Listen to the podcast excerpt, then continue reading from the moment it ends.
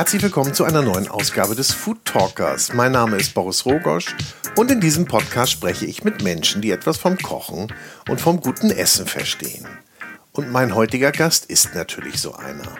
Und darüber hinaus hat er sich das Thema Regionalität und Saisonalität ganz, ganz groß auf die Fahne geschrieben. Die Rede ist von Thomas Sampel, dem Gründer der Hamburger Hobenkök, einer Mischung aus Restaurant, Markthalle und Cateringbetrieb mit ganz, ganz klarem regionalen Fokus. Er sagt, er kennt alle seine Produzenten, er kennt alle seine Lieferanten und für ihn steht das geschmackliche Erlebnis, die Herkunft der Produkte und die Verarbeitung der Produkte ganz, ganz stark im Vordergrund. Und sein Slogan, die Fahne der Regionalität musst du schwenken, das werdet ihr gleich erleben.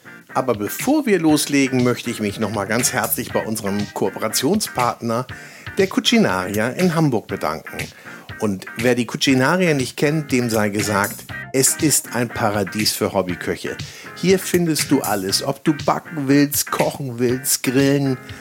Hier gibt es Küchengeräte, Espressomaschinen und alle Küchenutensilien, die du dir nur vorstellen kannst. Und das natürlich bei bester Beratung und bestem Service.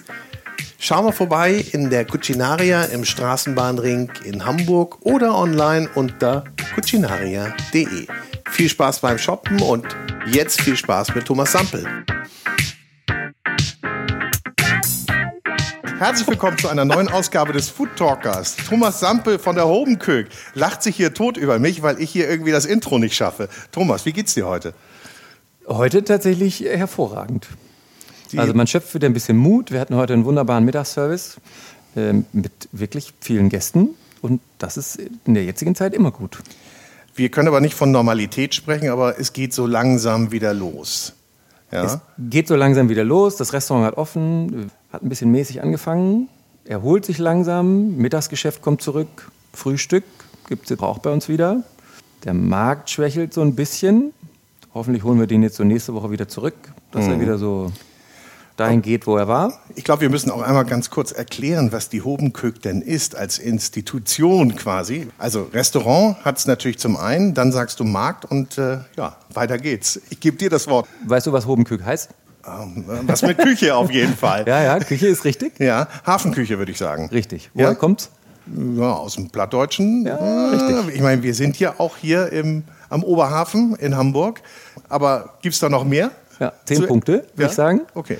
Also ist Plattdeutsch, ist äh, tatsächlich äh, Hamburger Platt, äh, weil nur hier heißt es Hoben. Wenn man so ein bisschen nach Norden geht, dann heißt es meistens Hoven, Huven oder auch noch anders, also richtig original Hamburger Platt. Und wir haben uns diesen Titel ausgesucht ähm, oder den Titel, des, den Namen des Projektes so ausgewählt, weil wir versuchen wollten, die Küche der alten Hafenarbeiter hier im alten Hafen Hamburgs abzubilden, auf der Basis von Produkten aus der Region das ist das, was du vorhin mhm. gesagt hast. Ne? Wir haben also eine kleine Markthalle von 350 Quadratmetern in der Halle. Ähm, es gibt Produkte von Produzenten, die im Umkreis von 200 Kilometern sich befinden, zu größten Teilen. Das ist festgelegt. Die 200 Kilometer ist so eure Grenze, die ihr gesagt habt, die sehen wir dann als regional an? Also wir haben anders angefangen. Ich wollte das noch ein bisschen radikaler, sage ich mal, machen und wollte wirklich nur Produkte aus 80 Kilometer Umkreis 80, haben. Mh. Habe festgestellt, dass es im 80 Kilometer Umkreis leider nicht so viel gibt. Also hier vielleicht mal ein Aufruf für die neuen Bauern, die neuen Manufakturen der Region. Siedelt euch in Hamburg an und macht neue Produkte, weil wir hier leider tatsächlich zu wenig gefunden haben und mussten den Radius ein bisschen größer wählen auf 200 Kilometer und haben jetzt in Corona-Zeiten festgestellt, dass wir so ein bisschen noch die gängigen Produkte in unseren Markt gepackt haben, die halt Menschen brauchen, um nicht noch in den zweiten Supermarkt zu gehen, um da einzukaufen. Du sagst es gerade, also in der Corona-Zeit habt ihr den Markt geöffnet gehabt. Ich glaube auch, ja, rund um die Uhr fast. Oder alle Tage hattet ihr, glaube ich, geöffnet, nicht? Also inklusive sonntags. Das heißt, ihr wart einer der wenigen Spots, wo man wirklich gutes frisches, regionales Produkt bekommen konnte? Also ich war ja im, tatsächlich im Thailand-Urlaub, als Corona begann, bin aus meinem langen Wochenende, was ich in Thailand verbringen durfte, direkt zurück in die Hobenkök an die Käsetheke. Ja. Und habe an dieser Käsetheke wirklich diese acht Wochen des Lockdowns jeden Tag verbracht. und da mit den Gästen, die bei uns einkaufen gekommen sind, über Käse, Aufschnitt, Wurst, Käse, äh, Fisch und Fleisch philosophiert und den auch verkauft, weil wir das große Glück hatten, dass wir unseren Markt auflassen durften, was auch sehr, sehr gut funktioniert und was uns so ein bisschen über Wasser gehalten hat in der Zeit. Und die Produzenten auch zum Glück liefern konnten. Ja, liefern konnten. Es hat sich aber auch viel getan jetzt in dieser Corona-Zeit. Unsere Produzenten haben anders reagiert, als wir erst dachten, weil Lebensmittel ja knapp geworden sind, wie ein Blumenkohl zum Beispiel. Ja. Ne, kein deutscher Bauer baut Blumenkohl freiwillig an, weil Blumenkohl eigentlich immer aus Italien und Spanien kommt und immer günstiger ist als der hier produzierte. Mhm. Und unsere Bauern haben jetzt hier auch angefangen, Gemüse anzubauen, was sie hier eigentlich auf dem Markt nicht loswerden, weil das sonst aus Europa kommt. Und das hat dazu geführt, dass wir viel, viel mehr von unseren äh, regionalen Bauern jetzt im Moment auch in der Markthalle haben, weil die ihr Portfolio total gestärkt haben. Aber konnten die das denn so, aber die konnten ja nicht so kurzfristig sich umschwenken, also das haben die dann ja schon vorher angebaut. Oder Corona ist ja jetzt nicht erst zwei Wochen, sondern jetzt ja schon fast zwölf. Ja. Und in zwölf Wochen kriegst du schon super einen Blumenkohl gezogen. Ja. Okay. Äh, und das hat sich jetzt wirklich entwickelt. Ja. Also es fing erst mit Salatsorten an. Ich habe eine viel größere Auswahl an Salaten. Ich habe ja immer schon so besondere Sachen. Ja. Nicht so Lolo Rosso und Lolo Bionda, sondern eher so Salate mit so Bitterstoffen starken Bitterstoffen auch, die wirklich so spannend sind. Mhm. Sag mal, was, was, ist da dein Favorit, so dein persönlicher Favorit? Mhm, Im Moment habe ich einen, der ist so ein bisschen wie ein Eichblatt, aber ist so ein bisschen lockerblättriger, äh, sehr fein vom Geschmack. Ich habe mal mit jemandem zusammen gewohnt, der war Italiener und als mhm. ich diesen Salat mir nach Hause gebracht habe, hat der gesagt, das schmeckt ja wie Salat. und er war etwas irritiert, weil er das im normalen Supermarkt nicht gefunden hat und das ist so mein Lieblingssalat im Moment. Okay. Hat der einen Namen? Ja, aber ich also, tatsächlich wenn, wenn ich dann zu dir komme oder wenn jetzt jemand zu dir kommt und nachfragt, okay, der Salat. Der rote Eichblatt. Äh, okay. Mit weniger Blättern. Ich würde sagen, einfach zum Chef kommen und fragen, wo ist der Salat? Ja, genau. Der ist im Moment immer da. Sehr gut. Nun bist du aber, weil du ja gerade mir das so schön dargelegt hast, nochmal, also hamburgische, beziehungsweise die Küche der Hafenarbeiter, Hobenkök, wo kommt der Name her und so weiter. Du bist ja gar kein Hamburger, ne? Nee bist ja zugeflogener sozusagen, eingereister. Ja, wie lange bin ich jetzt hier? Ich glaube, es sind jetzt schon zwölf Jahre. Nee, ich glaube, es sind schon 14. Ich bin eigentlich gebürtiger aus Westfale, bin so über Umwege über Dresden nach Hamburg gekommen und habe mich in diese Stadt so ein bisschen verliebt und bin auch über Umwege zur Hamburger Küche gekommen, weil mir irgendwann mal Stammgäste so ein altes Kochbuch in Sütterli geschenkt haben. Mhm. Und haben gesagt, so Sampel, du kochst ja regional, wir zeigen dir jetzt mal so was richtiges Regionales. Äh, und damit fing äh, meine Geschichte eigentlich an und die der Hobenkök. Dann. Und da hast du gemerkt, dass dein Regional wirklich nicht so regional ist oder äh, so ein paar Aspekte vielleicht hatte? Ja, man muss das so ein bisschen kritisch hinterfragen. Ne? Ja. Also es gibt ja sehr viele Köche, die sagen, sie kochen regional mm, und kochen regional einfach auf Angeboten der großen Zulieferer, die es so in der Gastronomie gibt. Kriegen sie ein Angebot und da steht es drauf, es gibt jetzt Holunderblüten, dann machen sie Holunderblüten und dann ist die Küche jetzt auf einmal regional. Äh, und das ist ja eigentlich nicht so ganz richtig, weil Regionalität entsteht dann erst, wenn man den Zwischenhändler etwas beiseite legt. Also man muss ihn ja nicht ganz beiseite legen, aber schon zum größten Teil. Und mit dem Bauern anfängt zu sprechen. Mhm. Weil wenn man mit dem Bauern spricht, dann begreift man erst, was wirkliche Regionalität ist. Und das ist schon was Besonderes. Und das fing wirklich mit diesem Kochbuch an, weil da Bilder drin waren von Gemüsen, die mir mein Zwischenhändler nicht besorgen konnte. Äh, und diese Gemüse habe ich dann gefunden auf dem Wochenmarkt. Und du hast, also dann hast du es weiterverfolgt, dann bist du natürlich beim, meistens auf dem Wochenmarkt bist du ja auch häufig beim Erzeuger. Ja, ja ich war dann schon? beim Erzeuger, der war ein bisschen irritiert, dass der Koch jetzt auf einmal nach Gemüse fragt. Okay. So, weil beim Erzeuger kauft er eigentlich keinen Koch mehr ein. Ja. Also Macht sich ja keiner die Mühe. Ist jetzt auch zehn Jahre her. Ne? Ja, ja, wir wollen jetzt auch keinem, wir wollen auch nicht übel nachreden, irgendjemand. Äh, nee, nee, aber es war schon so, die haben sich so ein bisschen gewundert und haben gesagt, so, hm, der Sampel jetzt hier, der ist Koch und dann will der bei mir jetzt irgendwie Petersilie kaufen oder irgendwie so einen weißen Rettich. Also es gibt wirklich Bauern, mit denen wir vor zehn Jahren angefangen haben. Das hat sich jetzt zu einer krassen Partnerschaft inzwischen entwickelt, was so mit leichtem Lächeln in, auf beiden Seiten begann und äh, jetzt wirklich zu äh, tollen Produkten einfach auch geführt hat, die diese Hobenkök auch einfach ausmachen. Bist du denn da auch so ein, so ein treuer Mensch? Das heißt, wenn du sagst, ich habe da jemanden gefunden, der, mit dem ich gut auskomme, mit dem ich gut klarkomme, mit dem arbeite ich dann auch erstmal lange zusammen und halte daran fest? Ja, schon, weil man sehr viel voneinander lernt. Also ich habe ja jetzt die Hobenkök hat jetzt auf seit August 2018. So viel, wie ich als Koch, und ich bin ja jetzt auch nicht mehr Jungkoch und leicht zu beeindrucken von neuem Wissen, so viel wie ich gelernt habe in dieser Zeit, habe ich in den Jahren vorher nicht im entferntesten gelernt. Mhm. Was man machen kann, was wichtig ist, warum ein Kohlrabi so wird, wie er dann wird, welche Sorten es vom Kohlrabi gibt, welchen Kohlrabi man gut fermentieren kann, welchen man gut einmachen kann, was mit den Blättern ist, warum die Blätter bei Bio-Kohlrabi eine ganz andere Wertigkeit haben als bei normalem Kohlrabi, was Hasentod ist. Bitte gleich aufklären. Normalerweise hat der konventionelle Bauer nicht so Bock auf Hasen an seinem Kohlrabi und äh, macht dann einen äh, Stoff drauf, der nennt sich Hasentod äh, und der ist dafür da, dass der Hase halt stirbt, wenn er an den Kohlrabi-Blättern rum ist, weil der Kohlrabi muss eine bestimmte Größe bekommen oder die Blätter des Kohlrabis müssen eine bestimmte Größe bekommen, bis der Hase da keinen Bock mehr drauf hat, weil die dann zu bitter sind. Also der Hase frisst generell immer nur so hm. die kleinen Blättchen ab und dann kriegst du halt keinen Kohlrabi mehr und dieser Hasentod verhindert das halt, weil der auch den Hasen davon abschreckt, dieses Kohlrabiblatt zu essen. Soll nach Aussage des Bauern durch Regen abgewaschen werden kann man sich sein eigenes Bild zu machen, ob man dann die Kohlrabi-Blätter essen sollte oder mhm. nicht. Ist angekommen, ja. selbst bei mir.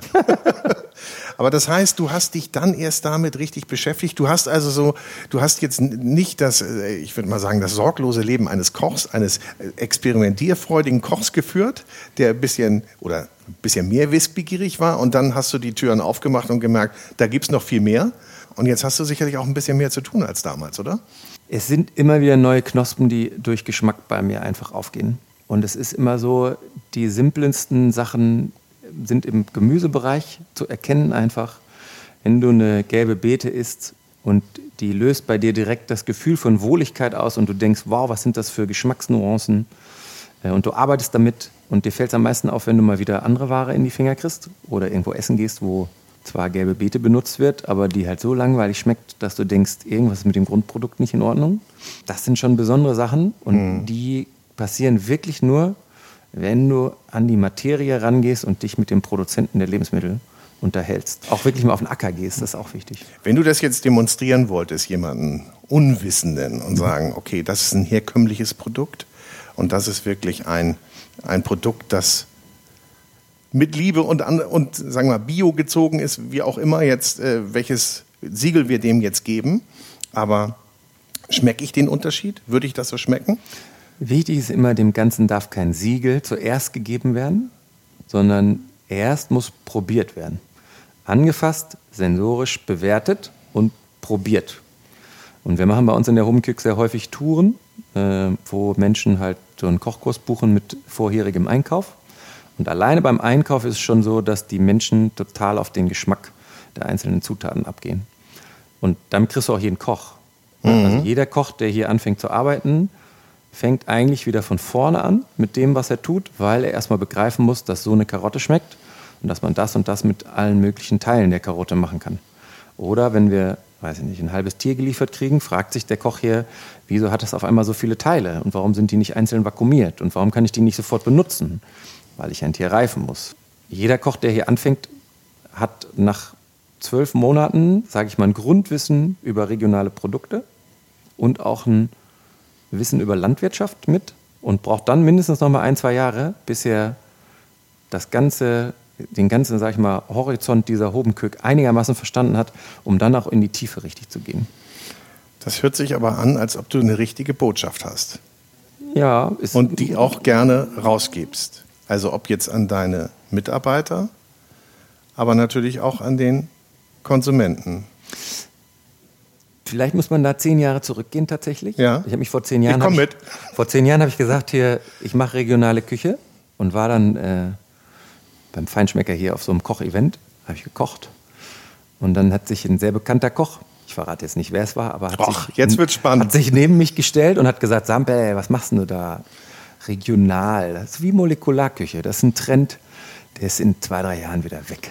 Aha. So, und ich hatte damals schon eine Botschaft. Früher hieß es immer noch so der Regionalspinner. Mhm. Jetzt kannst du so sagen, ist der Regionalpapst draus geworden, weil sich mit diesem Thema einfach immer mehr Menschen beschäftigt haben und einfach die Leute Bock darauf haben, was zu verändern. Und diese Bewegung ist jetzt auch gerade durch Corona massiv stärker noch geworden. Und jetzt ist die Zeit so wirklich, um Veränderungen anzustoßen. Und ich glaube, man muss immer nicht so groß die Fahne wedeln und sagen, hier ist die große Botschaft, sondern man kann relativ einfach über Geschmack und Wissen und Geschichten Menschen dazu bringen, dass sie sich damit beschäftigen und selber zu kleinen Botschaftern werden. Und dann kriegt so eine Bewegung auch Geschwindigkeit. Also es geht da ja auch wirklich ums eigene Erleben und erschmecken und erfühlen und um zu sagen, okay, das ist das, wo ich auch hinterstehe. Aber du sagst gerade, die, diese Zeit hat das natürlich nochmal ganz besonders hervorgetan, dass man sich ganz anders nochmal mit Lebensmitteln auseinandergesetzt hat. Einmal, wenn man natürlich viel mehr selber gekocht hat, hat man, glaube ich, an allen Stellen und ihr auch natürlich ganz besonders gemerkt. Rezepte waren immer wichtig, wenn jemand was bei mir gekauft hat. Ja? Ohne Rezepte ging es nicht. Hast du denn äh, dein Portfolio an Rezepten gehabt? Ich koche ja immer spontan, ne? ich bin ja nicht so ein guter, nee? ich kann aufschreiben, ja, aber ich koche ungern Sachen zweimal. Und ich gehe so, dafür ist ja unser Homekök so super. Ne? Ist ganz schlecht, wenn du mit so einer Rezeptliste bei uns reinkommst. Weil wir haben immer die Hälfte davon meistens nicht. Mhm. Wir haben jetzt schon viel, aber es gibt immer so zwei, drei Sachen, die fehlen uns für dein Rezept. Sondern du musst zu uns kommen und einmal durchgucken und dann siehst du irgendwas, womit du vielleicht nichts anfangen kannst. Dann einmal anquatschen und dann kriegst du von uns einen Tipp. Und so sind viele Menschen wirklich tagtäglich gekommen und haben sich neue Tipps geholt. Und die können jetzt ein bisschen mehr als Bratkartoffeln mit Spiegelei. Ja. Ja. Naja, und der Dialog ist halt auch wichtig. Nicht? Ich meine, einfach durch die Regale laufen und mir irgendwas einpacken und sagen, daraus kriege ich schon was, aber ich weiß gar nicht genau, was das ist. Ist natürlich auch schön experimentell, aber gerade, ich glaube, der Austausch ist wichtig. Ist das scheint wichtig. dir ja auch extrem wichtig zu sein. Bei uns gibt es so viele Sachen, die anders aussehen als normal. Also man kennt das Produkt nicht so, wie man es kennt. Ja. Und ich habe Produkte, die sind halt wesentlich besser und aromatischer als Produkte, die man sonst benutzt, sind dadurch na klar auch etwas preisintensiver. Aber das muss man erklären so. Also zum Beispiel, ne, wir haben, verkaufen sehr viel von den Hühnern von Lars Odefey, äh, verkaufen jetzt auch äh, Hühnerfüße, Hühnerköpfe, nee. Hühnerherzen und Hühnerleber. Das funktioniert super. Gibt's da, dafür gibt es eine Zielgruppe? Ja. ja. Wahnsinn. Wirklich? Ich wüsste jetzt nicht, was ich mit Hühnerfüßen machen soll. Ich auch nicht. Aber nee. hier gibt es tatsächlich, wir haben äh, äh, zwei, drei ähm, Asiaten, die mhm. bei uns einkaufen. Für die ist das die Essenz ihrer Küche. Und, und die, die kriegen es auch im Moment nur hier, wahrscheinlich. Genau. Beziehungsweise bei ihren Zulieferern, aber die ja. haben eine weite Reise hinter sich. Genau. Und die kommen jetzt gerade mal dann aus Uelzen, ne? Genau. Also nicht so weit gereist. Du hast gerade kurz, oder ich habe hab damit angefangen, äh, über Siegel gesprochen. Und du sagst, Siegel ist erstmal gar nicht so wichtig. Ist aber eine wichtige Orientierung für die Menschen. Wahrscheinlich, wenn sie konventionell einkaufen. Also wichtig ist, dass man die Siegel kennt und dass man weiß, was die Siegel aussagen. Ein Demeter-Siegel ist was anderes als ein Europa-Bio. So, und dann muss man sich überlegen, so, wo kommt denn mein Bio so her? Und ich bin immer ein Verfechter davon, ich finde Siegel gut, ähm, wenn man so ein bisschen auch hinter das Siegel guckt und nicht automatisch nur dem Siegel vertraut. So, wenn ich jetzt äh, einkaufe... Ne? Ich glaube, es gibt 100, roundabout 100 Bio-Siegel, habe ich irgendwann mal gelesen. Aber es davon, gibt auch viele eigene Siegel, die ja, sich halt die Supermarktketten ja, halt selber machen. Ne? So, machen wir mal ein Siegel. So, das ist ja hier von hier oder ne, unsere Heimat, das sind ja so die Slogans, die immer ja. ziehen. Und wenn man dann irgendwie drauf guckt, sieht man, dass das Produkt halt aus einem ganz anderen Land gekommen ist und nur in Norddeutschland verpackt wurde. Das mhm. ist dann immer so uh, schwierig. Aber sorry, ich habe dich unterbrochen. Du ja, also die Basis von, von uns ist wirklich das Wissen über den Produzenten, von dem wir Produkte bekommen. Wir haben konventionelle Bauern. Wir stellen uns nie in den Vordergrund, dass wir rein Bio sein wollten. Wir haben aber einen sehr hohen Bio-Anteil weil tatsächlich Produkte, die gut schmecken aus der Region, meistens ein Bio- oder ein Demeter-Siegel mhm. haben. Und da geht es nicht über die Siegelgeschichte, sondern da geht es wirklich über den Geschmack. Und das ist das, was Leute auch zieht und das, was auch Leute begeistern kann, weil Geschmack in Verbindung mit einer vernünftigen Geschichte, dass sie sicher sind, dass das auch so produziert wurde, dass es, sage ich mal, enkeltauglich ist, dann äh, kriegst du die Menschen auch voll auf deine Seite und dann gehen sie auch den Weg mit dir, dass sie mehr für das Produkt zahlen. Ich bin ja der Meinung, und das ist ein sehr revolutionärer Ansatz, eigentlich muss das normale Bio sein. Das heißt, jeder Produzent muss nach Bio-Richtlinien, und da spreche ich nicht von EU-Bio, mhm. weil das ist eigentlich zu wenig, jeder Produzent muss nach Bio-Richtlinien produzieren und die konventionellen müssten eigentlich das angeben, was sie benutzen, um konventionelles zu produzieren. Mhm. Da dann hätten wir alle kein Problem mehr, mhm. weil dann hätten die Bios auch weniger Kosten Ne, wir haben uns jetzt gerade zertifizieren lassen für ein paar Produkte der Aufwand alleine, das zu zertifizieren, kostet so viel Geld, wenn du ein kleiner Bauer bist. Ne? Und die Marge, die Deutschen geben ja immer noch nicht so viel für Lebensmittel aus, jetzt durch Corona vielleicht ein bisschen mehr, mhm, aber es ja. reicht immer noch nicht. Diese Marge wird halt dann noch mal kleiner, weil du so viel für Siegel bezahlen musst. Und wenn das der Standard wäre, dann würde das ein Riesenschritt in die Zukunft sein. Wäre schön, ne? Ja, aber ich wollte gerade sagen, einmal, ich habe es zum Glück nicht das erste Mal heute gehört. Also du bist, stehst da nicht alleine mit der Meinung, dass man das eigentlich umkehren müsste, verkehrte Welt einmal umdrehen müsste, aber es müssen natürlich viel mehr werden. Aber beim Thema viel mehr und ähm, deine Kundschaft oder eure Kundschaft, würdest du sagen, kann man die in eine Ecke packen oder ist das jeder? Oder aus jeder Gesellschaftsschicht, aus jeder Altersgruppe? Das ist ja, das war immer schon so bei allen Projekten, die ich gemacht habe. Wir sprechen nie eine Zielgruppe an. Nie. Ne, es sind die, die das aus Trend machen, weil es jetzt gerade innen ist, äh, regionalen Apfelsaft zu kaufen und festgestellt haben, dass das alte Land hier um die Ecke ist. Plötzlich. Ja, so ganz. Äh, das hat mir tatsächlich letzte Woche jemand erzählt. Also ich habe letzte Woche mit jemandem gesprochen, der machte irgendwie so ein Magazin, so ein Schickimicki-Ding. Und der hat dann ganz oh, faszinierend Wieder keine erzählt. Namen, Thomas, Mensch. Nein, nein, das machen wir nicht. Und er hat mir tatsächlich, ja, vielleicht ein bisschen nicht so gut, wenn man vielleicht so mit Mitte 40 feststellt, dass das alte Land um die Ecke ist und dass Ach, es das ist hier? guten Apfelsaft gibt, so, der anders schmeckt als der Lift-Apfelsaft, den man sonst so trinkt.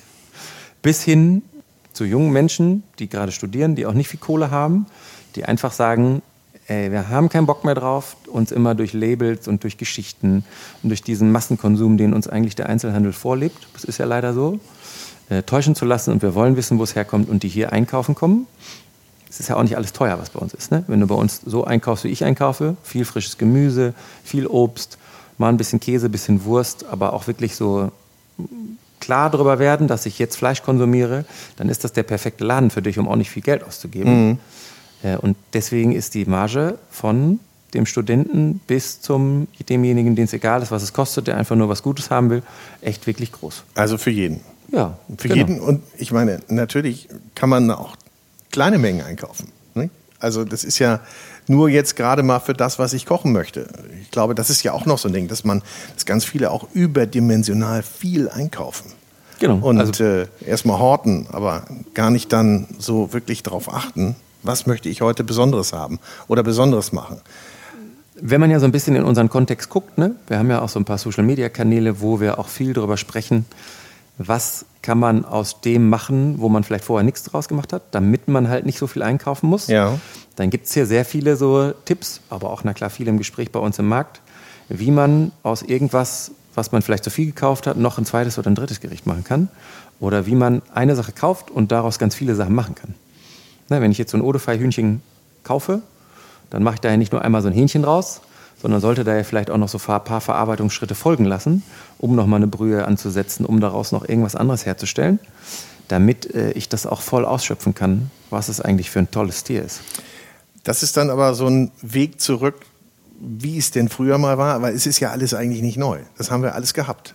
Das haben wir alles gehabt. Wir, wir haben alles schon es nur wieder neu. Wildkräutersammlungen haben wir schon gehabt. Wir haben irgendwie Fondkochen aus irgendwas schon gehabt. Wir haben, äh, wenn du dir die alten Kochbücher anguckst, die sind ja alle so 1900 bis 1940 in Süderli geschrieben. Solltest mhm. du dir vorher einmal angucken. Also Sonst so ein paar Übersetzungen. Ja, wir haben am Anfang so Mehl vertauscht mit ja. Salz und so, weil es so ähnlich ja, Und auch die Mengenangaben sind so ein bisschen. Ja, manchmal hat man gedacht, so, ne? wie soll das funktionieren? Aber du findest da immer wieder so Ansätze von dem, was wir jetzt machen. Auch wenn du und auch komische Sachen. Ja? So Biberschwänze und so, das nee. ist schon. Ja, ja, doch. Ja, ist das, das ist aber schon ungewöhnlich. Das aber, ist schon sehr weird, ja. ja. Ich weiß nicht, ob es ist eher so Richtung McPom. Kriegt man, ja. Da, da gab es Biber. Es steht schon so, naja, en masse nicht, aber es steht schon so in schwierigen Zeiten. Kannst so, oder Gerichte für, für, für, die Krisen, genau. Nein. Biberschwanz, so schwierig zu essen, muss man irgendwie vorher so wie so ein Schnitzel, was irgendwie ein bisschen hart ist, so ein bisschen klöppeln ja. und irgendwie an, einschlitzen. Kann ich mir jetzt nicht so vorstellen. Aber hast du denn unter all diesen Hamburger oder norddeutschen Gerichten so einen Liebling, wo du sagst, das ist der Knaller? Und ich meine, das, der andere Punkt ist der ja auch noch, die norddeutsche Küche hat ja auch jetzt nicht den besten Ruf. Warum hat sie das eigentlich nicht? Ja, ich finde, wenn du so über Land fährst in Schleswig-Holstein, Niedersachsen, Mecklenburg-Vorpommern, da musst du schon teilweise recht lange suchen, um da mal einen Gasthof zu finden, der noch traditionelle Gerichte auf den Tisch bringen. Ja, aber sag mir mal, warum das so ist? Ich würde mal sagen, irgendwann ist diese Kultur abhanden gekommen.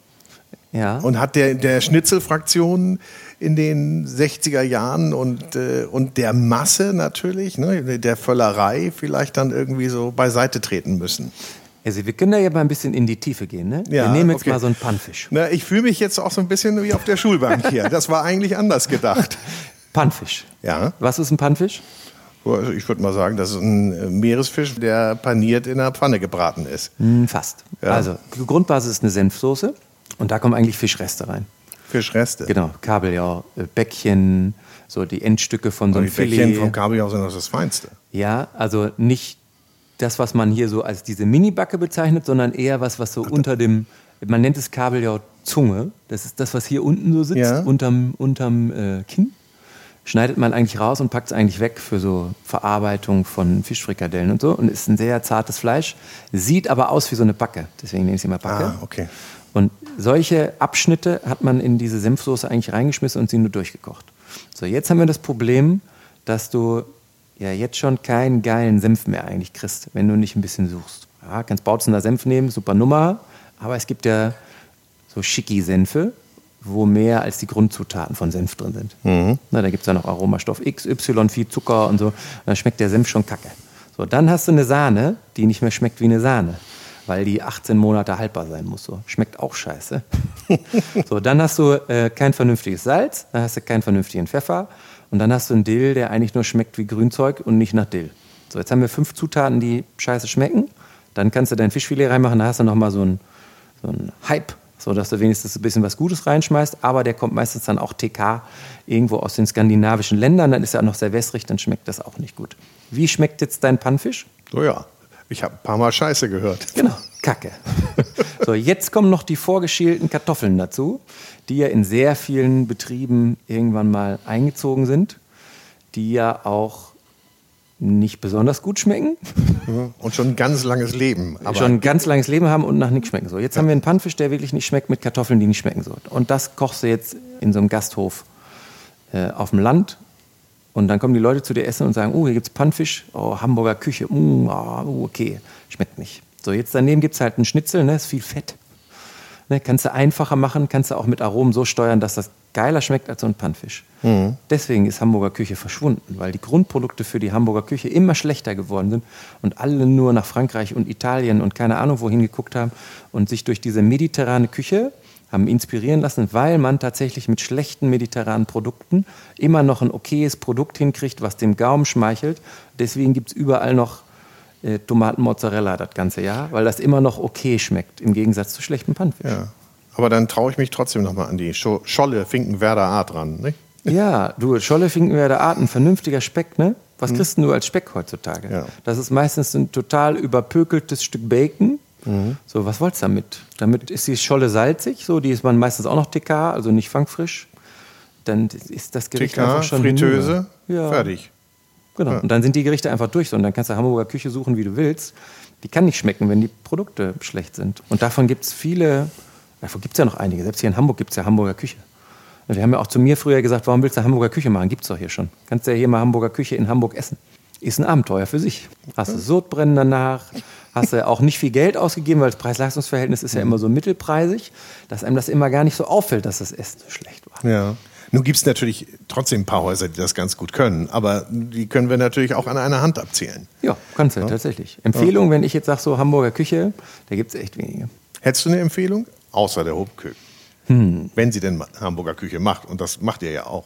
Also jemand, der wirklich leckere Hamburger Küche macht, äh, der eine hat einen Fischladen, das ist Fisch Bayer. Der macht nämlich einen Pannfisch wirklich aus Fischresten und wirklich lecker. Dann gibt es äh, eine junge Dame, das ist Nora, die hat das Bistro Speis.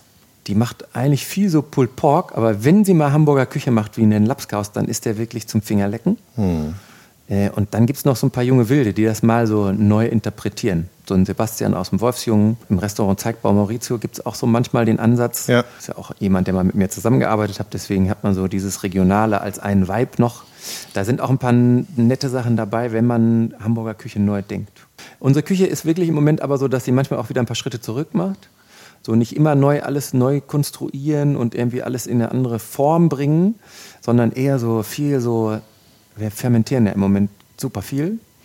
und machen ein und schmeißen irgendwas irgendwo rein und gucken, was jetzt mit dem Salz ist, wenn es liegen bleibt. So diese alten Techniken. Aber das ist dann das auch viel, viel Experimentierarbeit, oder? Ja. Oder hast du da, gibt's da überliefert oder so schon so viele Tests, die ihr gemacht habt, wo ihr sagt, das wissen wir genau, wie das funktioniert und wie das am Ende wird? Ja, gibt's. Aber funktioniert immer nicht so, wie das früher funktioniert hat, mhm. weil sich die Lebensmittel weiterentwickelt haben. Okay. Und die sind inzwischen anders. Also wenn ich irgendwas vom Fisch fermentieren kann, will, dann kann ich nicht davon ausgehen, dass das derselbe Fisch ist, den ich früher hatte. Weil früher war der halt viel, viel älter und hat ganz anders funktioniert mit dem Fermentierungsprozess mhm. als jetzt, weil teilweise kriege ich jetzt ja Fisch, der ist 24 Stunden alt. So, und der reagiert ganz anders als äh, der Fisch, den ich sonst gekriegt habe, weil der ne, gefangen auf See, langsames Segelschiff und so. Da muss man so ein paar das Sachen dauert, beachten, ja. die früher anders funktioniert haben.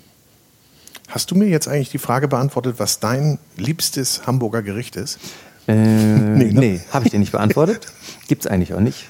Ich esse super gerne einfach frisch gebratenen Fisch mit Krabben. Mhm. Welchen Fisch? Äh, das ist eigentlich egal. Immer das, was gerade so da ist. Also jetzt im Moment gibt es Scholle schöne. Mhm. Mm, dann hatte ich irgendwie vor kurzem echt schönen Steinbutt aus Femhorn. Nee. Doch, der ja? war gut. Äh, und ich esse super viel Gemüse. Alles das, was hier so aus der Region gerade mhm. kommt. Ich hätte ja auch immer nicht gedacht, dass ich mal so viel äh, vegetarisch und vegan koche, weil ich komme ja aus einer Fleischerfamilie. Ist immer noch sehr suspekt zu Hause, weil es ja? gibt ja eigentlich bei mir immer Wurst und immer äh, Fleisch. Was ist nur aus dem Jungen geworden? Ja. Heißt es dann? Naja, oder? eigentlich sind sie jetzt glücklich, dass ich wenigstens noch Koch geworden bin, weil ich wollte ja auch mal Mathelehrer werden. Deswegen ist äh, der Schritt schon in die richtige Richtung gegangen worden, aber selbst aber, meine Schwester macht jetzt vegetarische Einmachgerichte, hm. die wir ja bei uns auch verkaufen. So, das hätte ich auch ah, nie gedacht. Aber als Koch muss man und, und als Unternehmer muss man ja auch gut rechnen können. Also ne, wenn ja, du eine Affinität man? zu Mathe hattest, war das ja nicht schlecht oder hast, ist es ja nicht schlecht. Nee, ich mache das auch immer noch gerne, ne? so Sachen kalkulieren und nochmal überlegen, wie man was von rechts nach links schiebt ja. oder wie man Sachen auch nochmal anders kalkulieren kann. Oder was ich halt also brauche. So Zahlen sind immer noch ein Lieblingsspielzeug von mir. Hm. Gucke ich mir auch immer gerne an. Ja? Ja, machen ja auch die wenigsten Köche. So. Ich habe auch schon Köche interviewt, die gesagt haben, keine Ahnung, ich kenne meinen Wareneinsatz nicht. Ja, genau. Das ist immer so, wenn du selber Unternehmer bist, ne? Hm? Dann solltest du das kennen. Sonst wird es schwierig, wenn du nur kreativ und gut kochen kannst. W wann wusstest du denn, dass du selber Unternehmer werden möchtest, dass du selber deinen eigenen Laden haben möchtest? Puh, bei mir war es tatsächlich ein bisschen schmerzlich. So. Ich wollte, weil ich ja aus einer selbstständigen Familie komme, also alle selbstständig. Mutter, Vater, Schwester, Bruder. Würde ich nie selbstständig werden. Fand ich doof. Weil als Kind habe ich die nie so oft gesehen. Ja, immer viel gearbeitet? Immer viel gearbeitet. Mhm. Dann habe ich aber leider als Angestellter auch so viel gearbeitet, weil ich ja das, was ich mache, also als Passion entdeckt habe. Und gedacht habe, so geil. Und dann man hat dir ja auch machen. was mitgegeben, sowas ja, ja, wie so Disziplin und Ehrgeiz. Dieses, dieses, Feuer und diese Unruhe, immer was Neues zu machen, so, das habe ich ja auch vererbt gekriegt. Das ist auch gut, weil dich das immer wieder antreibt, aber ich wollte nie selbstständig werden. Aber dann habe ich mir so ich war ja in meinem letzten Laden, habe ich ja schon mir selbst den Weg gelegt, so als regionaler Koch, als saisonaler Koch mit einer Geschichte auch. Und ich habe für mich Werte definiert. So. Und die sind leider in dem Laden so ein bisschen durch Außenströmungen. Äh, es hätte dazu geführt, dass ich äh, meine Werte hätte verraten müssen und nicht mehr dafür stehen hätte können, was ich, wofür ich eigentlich stehe. Nämlich für diese, wie du gerade mhm. gesagt hast, schon ein bisschen für diese Botschaft. Mhm. Und der einzige Weg so, weil ich eigentlich gedacht habe, das kann mir nicht passieren, das zu umgehen, das geht nur in der Selbstständigkeit. So, dass dir selber jemand irgendwann sagt, so, hör mal, das, was du denkst, ist falsch, das kannst du nicht mehr machen, dem kannst du nur entgehen, wenn du selbstständig bist, weil mhm. sonst kannst du so einen guten Job machen, so dann kommt irgendwas und ja. dann heißt es auf einmal so, nee, wir machen jetzt doch ein italienisches Bistro. Genau. Äh, okay. Und du machst mit, oder? Genau, du machst mit oder du gehst so. Mhm. Und dann hast du dir, weiß ich nicht, jahrelang den Arsch aufgerissen und dann denkst du dir so, hm, schwierig. Also du bist dir selber untreu geworden und hast dann gesagt, also jetzt muss ich den, den Schritt machen. Nee, oder? ich hätte mir selber untreu werden müssen. Okay, und habe die ja, Leine aber dann das meine ich, ja, klar. früher mhm. äh, gerissen und habe gesagt, so keinen Schritt weiter, ich mache jetzt dann lieber was Neues. Mhm. Aber du hast du gedacht, die Hobenkök reicht ja nicht, da machst du noch mal so ein bisschen was drumherum, noch mal ein bisschen soziales Engagement. Äh, da bist du ja auch aktiv bei diversen Stiftungen. Ja, aber das zählt ja mit zu dem Vibe dazu. Ne? Also Kinder kochen, ja. äh, viel auch schon Bildungsansatz an Schulen, mhm. wo es darum geht, ne, Pflanzgärten anzulegen, zu überlegen, okay, was kann ich mit den Äpfeln machen, einfach nur Apfelsaft zu pressen. Also man braucht da gar nicht so einen hochtragenden Ansatz zu haben. Äh, Kinder in der Schule sind manchmal glücklich, wenn man sich mit ihnen beschäftigt. Und mein Ansatz ist, dass wir uns mit Lebensmitteln beschäftigen, weil dann manchmal äh, das Yum-Yum als Pausenbrot beiseite gelegt wird und durch äh, bunte Beete und Kohlrabi ausgetauscht wird. Und das reicht manchmal schon, um einfach auch mal so mhm. aus diesem Köche, die nur kochen und in ihrem Restaurant kochen und nicht wissen, was drumherum passiert, finde ich, haben ihren Auftrag so ein bisschen verfehlt. Mhm. Weil wir sind nicht dafür da, nur ein geiles Gericht zu machen und uns darauf einen abzufeiern, wie viel äh, Jus, Fonds und Schäumchen und wie mega fancy das jetzt mit einem Wein schmeckt. Wir haben alle einen Auftrag. Was ja auch geil sein kann, ja. Aber, äh, ja, aber nur ist natürlich. Nur ja. ist mir zu wenig so. Ich ja. finde schon, dass alle so ein bisschen über den Tellerrand gucken müssen und mhm. auch ein bisschen dafür, äh, jeder heult dann rum und sagen dann, die Menschen kommen gar nicht zu uns essen. Wir essen alle so schlecht und dann kann man das nicht formulieren, wenn man nicht selber mal so ein paar Ansätze hat und geguckt hat, was so passiert. Mhm. Zum Beispiel an Schulen. Ja. Naja, und dann hast du noch deine TV-Präsenzen. Gibt es ja auch noch. Simpel mit Sampel, ja. Ist das von dir? Diese Idee mit Simpel mit Sampel hatte tatsächlich Hanne Lorelei. Ja. Und das ist die Vorsitzende der Stiftung Kinderjahre, die irgendwann einen Titel brauchte für ein einfaches Rezept, mhm. was im Newsletter von der Stiftung Kinderjahre vorkam. Und das hieß Simpel mit Sampel. Und dann haben wir uns beim NDR, beim NDR Visite, uns das so ein bisschen gemobst, weil das so witzig war. Mhm und haben daraus dann direkt irgendwie Jingle und alles Mögliche Bleibt ja auch gemacht. gut kleben, ne? Ja, und seitdem gibt's halt, bin ich halt der Gesundheitskoch. Ja. Hat Vorteile, hat Nachteile. Ja. Aber ich meine, das sorgt natürlich für eine gewisse Prominenz. Ja? ja es gibt Groupies tatsächlich, ja. Ehrlich? Hast du Autogrammkarten? Äh, nee, Autogrammkarten nee? habe ich nicht, das fand ich ein bisschen zu viel, aber es gibt Menschen, die ähm, mich manchmal so durch den Markt verfolgen ja. und sich nicht trauen, mich anzusprechen. Meine Gruppe sind ja eher so 60 plus. Okay. Da war die Maskenpflicht jetzt ganz gut für dich teilweise, ne? Ja, richtig. Aber, so, aber zum Verstecken hat es nicht gereicht. die Gruppis sind 60 plus? Ja, naja. Ja? Okay, die guckst anderen trauen Ende, sich nur nicht. Du NDR-Visite? Äh, ich habe es einmal aus Recherchezwecken geschaut, ja. Genau. NDR-Visite guckt man ja meistens, wenn man Angst hat, neue Krankheiten zu bekommen, mhm. weil da ja viel über Krankheiten philosophiert wird und das Durchschnittspublikum ist tatsächlich 60 plus. Mhm. Und nach NDR-Visite hast du ja meistens auch eine neue Krankheit, weil da ja sehr viele Krankheiten beschrieben werden und das Kochen ist ja sozusagen fürs aufhellende Gemüt so ein bisschen wieder Stimmung reinzubringen, bevor man über die nächste Krankheit spricht. Und okay. das funktioniert sehr gut, weil wir auch darüber sprechen, so was alles drin ist. Ne? Ich habe auch viel gelernt dadurch, mhm. ne? warum man was essen sollte, warum man was vermeiden sollte. Stimmen die Geschichten halt über bestimmte Sachen? Ne? Soll man viel Weizengras essen oder nicht? So, und das wird dann sehr gut recherchiert von der Dame, mit der ich das mache, von Madeleine Zeller. Äh, und es ist auch immer wieder witzig, solche ja. Sachen zu machen. Aber lässt du davon was einfließen in deine Arbeit? Also wir sind uns sicherlich beide einig, dass gutes Essen oder das richtige Essen gesund halten kann. Äh, tut's, ja? zu 100 Prozent. Und wir sind uns vielleicht auch sogar einig, dass das richtige Essen oder eine Ernährungsumstellung auch wieder dich zurückholen kann in einen gesonderen Zustand. Volle Kanne. Ja, aber kannst, würdest du sagen, ich, man kann auch oder du arbeitest auch ganz gezielt mit, mit entsprechenden Lebensmitteln, Kräutern, um zu sagen, okay, das ist dafür gut und das ist dafür gut? Das ist zu weit. Ja. Der Weg ist eher anders. Ich, wir konzipieren ein neues Rezept, ja. tatsächlich am Telefon meistens und sprechen über eine Geschichte, was Madeleine recherchiert hat, was ich gerne kochen würde, was jetzt Saison hat und bauen daraus ein neues Gericht zusammen. Äh, wir kochen es meistens in der Sendung, dann wird es rezeptiert erst runter. Mhm. Es sind fast immer Rezepte, die ich nie großartig vorher gekocht habe, sondern immer so in der Situation entstehen und daraus entstehen dann Gerichte, die in allen anderen Gewerken mit benutzt werden. Entweder im Catering äh, für, weiß ich nicht, Fingerfood neue oder im Restaurant oder mal einfach nur als Rezept der Woche bei uns im Markt, dass man sich das zusammenstellen kann und dann nachkochen und dann wird dieses Rezept benutzt. Und dann ist auch immer erst klar so, warum dieses Rezept so gesund ist. Nun wissen, ja, verstanden. Aber nun wissen ja viele Leute zum Beispiel nicht, dass sie, dass sie vielleicht nicht scharf essen sollen, weil ihnen das nicht mhm. gut bekommt. Machen es aber trotzdem, weil mhm. irgendwie haben sie das nicht festgestellt. Aber meinst du, dass wir da nochmal hinkommen, vielleicht eher ähnlich dem Ayurvedischen, dass man sagt, du bist so ein Typ und du bist so ein Typ und du solltest eher das essen und du solltest eher das essen? Also du kannst dir, wenn du NDR-Visite guckst, Nee, ich meine jetzt auch hier bei euch im Restaurant. Ja, für uns ist der Ansatz, wir haben so viel, was wir eigentlich vermitteln müssen. Hm. Und wir schaffen es immer nicht, unsere Geschichte voll zu erzählen. Wenn wir jetzt noch den Ansatz der gesund, gesunden, ganzheitlichen Ernährung da reinpacken, mhm. dann wird es zu viel. Mhm. Dafür gibt es andere, die darauf spezialisierter ja. sind. So, du kannst dir aber über dieses NDR-Visite, kannst du dir tatsächlich Sachen ziehen und unterschiedliche Aspekte für dich selber rausfiltern. Du kannst das ja alles im Internet, in der Mediathek ja, sehen. Klar. Und kannst dann sagen, okay, was habe ich eigentlich oder was ist vielleicht gut wofür? Und dann guckt man sich so zwei, drei Clips an. Es gibt wahrscheinlich auch ein, ich weiß gar nicht, ob ich das sagen darf, aber es wird irgendwann jetzt demnächst mal so Kochbuch geben. Nee. Ja. Ach, du so ein Simpel mit Sampel. Ach, könnte das auch so heißen? Das heißt wahrscheinlich Simpel mit Sampel. Äh, featured wahrscheinlich von NDR Visite. Ja.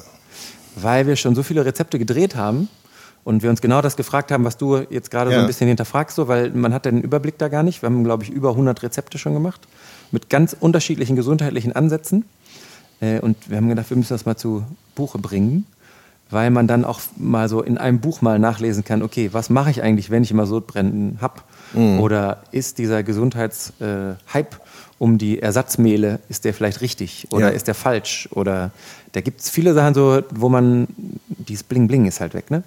Dir wird ja immer viel erzählt so, jetzt ist das, brauchst du das, musst du jetzt für deine Ernährung unbedingt essen und ja. du weißt gar nicht, ob das so stimmt. Ja, da werden mal so Quellen Parolen gibt. rausgehauen, aber wenn du dich, ich glaube aber, dass es eine Zielgruppe gibt, ähm, die sich damit beschäftigen möchte und die sich damit weiter auseinandersetzt und ich glaube auch, dass wir hoffentlich das, was wir hier sehen bei euch in der, in der Hopenkirk, dass das der Anfang ist. Ja, also. Oder, sagen wir mal, das Tor öffnet. Ich glaube, die Tore sind, sind jetzt wir jetzt philosophisch geworden? Nee, noch, nee, noch nicht, ne? Nee, An, bist, du machst jetzt mehr Botschaft, als ich Botschaft so, eigentlich ja. mache. Weil das immer so...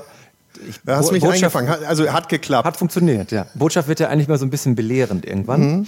Und das soll es eigentlich nicht sein, weil es eigentlich ein Selbstverständnis sein soll.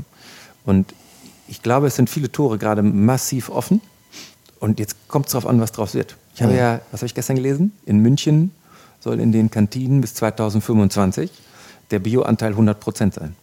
Dass ich das mal irgendwo lese. Bis 225, das ja, ist nicht mehr lange. Nee, es sind fünf Jahre. Das ist tatsächlich jetzt so, das ist sogar mit einem, das kann keiner mehr groß verhindern, weil eine Legislaturperiode läuft, glaube ich, so, dass sie irgendwie bis zur Hälfte geht, dann änderst du es ja, glaube ich, auch nicht mehr. Mhm. So, das heißt, eigentlich ist das Ding durch. So, Hamburg war jetzt ein bisschen, Hamburg hat eigentlich gar nichts Richtiges gesagt. Die haben eigentlich Wischiwaschi gemacht. Das mhm. wundert mich, weil hier ja so viel Grün irgendwie drin ist. Mhm. Aber es sind jetzt, die Tore sind jetzt massiv offen. Und jetzt, wir müssen uns ein bisschen vom Schock noch dem finanziellen, glaube ich, erholen. Und dann muss nach vorne geschritten werden. Und, und, bist du der Meinung, dass der Gesetzgeber da mehr vorgeben muss? Muss, der muss einfach auch Sachen streichen. Ja. ja. So, also ich habe jetzt auch von einem Großhändler kriege ich immer so nach Hause geschickt noch so ein äh, Prospekt, weil ich mir das immer so aus Neugierde angucke. Mhm. Es kann kein Schweinerücken für Kilo 2,99 geben. Das geht nee. nicht. Nee. So, und das sind und meine Steuergelder, auch eigentlich die dafür den Prospekt verpasse. nicht mehr schicken. Nee, also nee, der kann mir ruhig weiter schicken. Ja, okay. Der hört hoffentlich auch nicht zu jetzt. okay, okay. Also, für Herrn Sampel bitte weiterhin noch ein Printprodukt erstellen. Kann auch handkopiert Wir sein. Wir lieben Prospekte. Ja. Damit macht er den Kamin an. Wenn ich einen hätte. Oder, oder den, ja, den Holzofen. Worauf kochst du denn am liebsten? Tatsächlich geht dieses Prospekt geht zu unseren Nachbarn hier, weil die hier so ein kleines Heizkraftwerk Siehste? haben und der verbrennt. Siehste, siehste. Also doch, die Kette wird eingehalten. Ja, hier Worauf Oberhafen. kochst du am liebsten? Auf was? Auf oh, Gas? Oder sagst du, ich kann alles? Nee, ich bin ja nicht so ein. Ne, ich, man muss ja immer verstehen, so, es gibt ja Köche, die so der große französische mhm. Ultraherd, ja? handgeklöppelt und dann gibt es irgendwie die anderen. In dem Fall ist aber der italienische, glaube ich. Ja, oder der italienische. Das ist mir ja immer egal. So, was das, ich habe nicht so ein Bedürfnis mhm. nach so fancy Shit, sondern ich hm. brauche irgendwie einen vernünftigen Herd. Das kann ein Gasherd sein. Ich brauche eine vernünftige Pfanne, das ist viel wichtiger. Ja. Und ich brauche ein vernünftiges Messer. Mhm. Äh, und dann bin ich schon glücklich. Ich brauche auch diese ganzen Geräte irgendwie hoch und runter nicht, obwohl wir sie auch ein bisschen benutzen. So, aber ich brauche eigentlich solide Produkte und dann wird auch ein solides Essen raus. Ich hätte jetzt nicht gedacht, dass wir auf Messer und Pfanne kommen. Äh, welche Pfanne sollte man denn benutzen? Was ist denn die größte Pfannenlüge, die es gibt? Die größte Pfannenlüge? Ja. Oh, weiß ich nicht. Was ist denn da? Was gibt, es gibt immer diese, diese beschichteten Pfannen. Die Anti-Haft-Pfanne. Anti-Haft, ja, ja. ja. Die Anti-Haft-Pfanne ist das größte Problem ja. unserer Gesellschaft. Sagen wir mal eine Temperatur, wo man dreht. Oh, du bist Machen wir ein bisschen ich- hier. ich- Komm, ja. hau mal einen raus. 10 Grad, 100 Grad, 1000 Ich würde Grad. mal sagen 115 bis 125 Grad. 250 bis 350 Grad ist braten. Okay.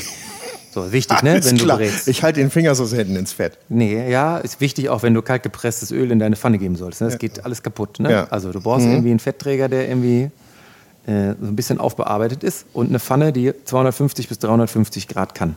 Das kann keine Anti-Haftpfanne. Okay. Weil die gehen ab 150 Grad kaputt. Man kann da sozusagen Pseudo-Braten drin, so ein bisschen fishy und so Mhm. geht. Aber knackige Bratkartoffeln und Rinderfilet anbraten und so oder ein Stück Fleisch funktioniert nicht. So, und da kannst du, dann geht man, ist ja immer so, wenn du so eine Pfanne kaufst beim Anti-Hafting, dann sagen die immer, ja, müssen Sie aufpassen, dass Sie nicht mit Metall in Ihre Pfanne gehen, weil davon geht die Pfanne kaputt, davon geht die Pfanne auch kaputt. Aber meistens geht sie vom Erhitzen kaputt. Also von ihrer ureigensten Funktion Ja. ist sie eingeschränkt. Genau. So, und deswegen Anti-Haftpfannen sofort rausschmeißen Mhm. so, und irgendwas anderes nehmen. Okay. Ne? Edelstahlpfanne, simpel oder es gibt jetzt neu welche mit Porzellan beschichtet, habe ich jetzt zu Hause. Ja? So, die funktionieren tatsächlich. Okay. Die ist bis jetzt nach anderthalb Jahren noch nicht kaputt. Okay, Leute, jetzt wisst ihr, was ihr falsch macht. Jetzt gelingt Anti-Haft jedem- weg. Anti-Haft weg und dann gelingt alles. Und ich habe mich extra blöd gestellt. Ich wusste es natürlich, aber sonst wäre das nicht gut aufgegangen hier. Klar. Klar. Bevor ich mich jetzt noch viel länger und mehr bloßstelle, äh, muss ich sagen. Hast du eigentlich nicht. Ich, Es ging noch. ja. Aber ich möchte von dir doch jetzt wissen, wir haben ja von Botschaft gesprochen. Hast du ein Lebensmotto? Puh, Lebensmotto ist vielleicht ein bisschen zu viel, aber für mich ist immer wichtig zu wissen, wo was herkommt. Das ist schon so, das ist eigentlich so das, wo wir uns immer drum drehen. Und das ist wirklich wichtig. Du bist ja auch ein neugieriger Typ, ne? Ja. Sonst wärst du ja nicht so, so unstet. Äh, Also im Positiven. Ja, ich piek's auch ein bisschen manchmal, um nochmal nachzufragen. Das habe ich ja jetzt schon in diesem Gespräch gemerkt. Ne? Ja, Also, weil ich bin dann immer nicht so ganz zufrieden, wenn das nicht so hundertprozentig rund ist. Aber ich gebe mich auch mit Antworten zufrieden, die vielleicht nicht komfortabel für denjenigen sind, der die Antwort gegeben hat. Ne? Weil manchmal sind die Situationen so und man muss das vielleicht noch weiterentwickeln. Das ist ja auch wichtig. aber ich habe bei dir den Eindruck, dass du immer noch mal um die Ecke rumguckst und sagst, ist da noch was? Ist da noch ein Tick mehr, Ja. den man wissen sollte und vielleicht auch vermitteln sollte? Und vermitteln kannst du, ein Vermittlungsgehen hast du. Vermittlergehen. Mach weiter so. Ich sag Thomas Sampel, herzlichen Dank. Simpel mit Sampel, äh, bald in Buchform 100 Rezepte. Er schreibt zwar gerne nicht Rezepte auf, aber irgendjemand wird es für ihn machen. Und er kocht auch ungern das Gleiche. Tausend Dank. So schön, ne? Die Fahne der Regionalität musst du schwenken, ne? Ja, Tschüss, die tschüss. Fahne der Regionalität musst du schwenken. Das wird die Überschrift für diesen Podcast. tschüss zusammen. Tschüss, tschüss. So, ich hoffe, euch hat diese Food Talker Episode gefallen. Ihr hattet ein wenig Spaß dabei und ich freue mich natürlich über positive oder, naja, über jede Form von Feedback und Kritik. Und vergesst nicht, diese Folge des Food Talker Podcasts hörtet ihr mit freundlicher Unterstützung des großen Restaurant- und Hotelguides. Ein Guide für Gäste mit Information und Inspiration für Menschen mit Stil und Geschmack. Im Internet findet ihr den großen Guide unter www.der-große-guide.de. Und ich sage Tschüss, bis zum nächsten Mal.